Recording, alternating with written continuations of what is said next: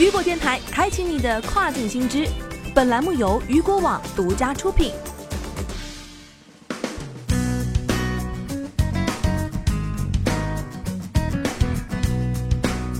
Hello，大家好，欢迎大家收听这个时段的跨境风云。接下来的时间将带大家一起来了解到的是特朗普四面楚歌，对欧盟商品加征关税遭反击。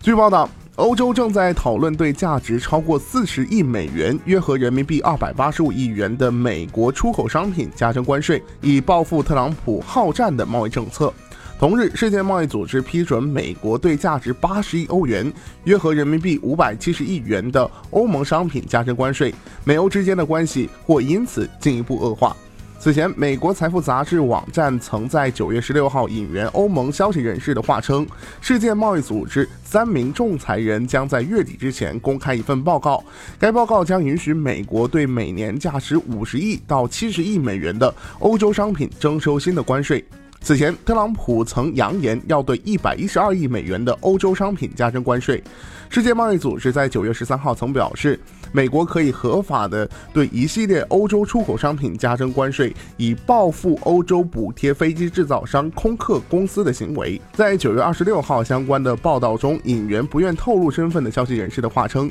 此次对超过四十亿美元商品加征关税计划，正是为了应对此事。但是截至目前为止，这一计划尚未获得批准，因为啊，有至少一个欧盟成员国反对这项计划。美国外交关系协会的高级研究员奥登表示，空客与波音的补贴之争在十几年前已经得到了妥善的解决，而旧事重提只会进一步削弱争端裁决制度。九月二十六号晚些时候，据另一篇报道称，有消息人士表示，世界贸易组织最终决定授权美国对价值八十亿美元的欧洲商品加征关税，这一决定将在九月三十号公布。美国贸易代表办公室、世界贸易组织和波音公司的发言人均没有对这一消息发表评论。据相关报道称，世界贸易组织裁定的商品价值低于特朗普所希望的一百一十二亿美元。美国目前也还没有最终确定征税的清单，不过目前的初步清单包括了威士忌、摩托车、皮手袋和葡萄酒等商品。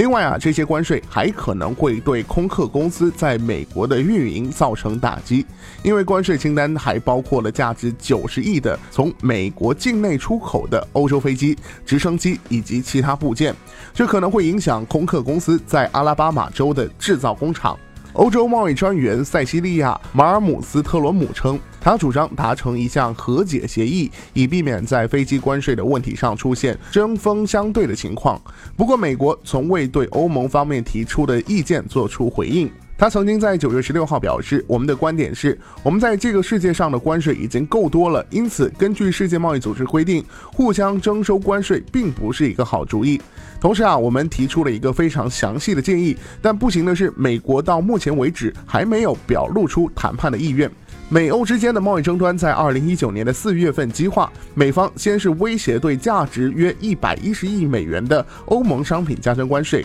而欧盟方面随后也开出一份价值约两百亿美元的美国商品清单，威胁加征关税。好的，聚焦大事件，解读新爆点。以上就是这个时段雨果电台为您推送到最新一期的跨境风云。想要了解更多跨境电商资讯，您还可以持续关注雨果 App 推送的最新消息。我是大熊，我们下个时段见，拜拜。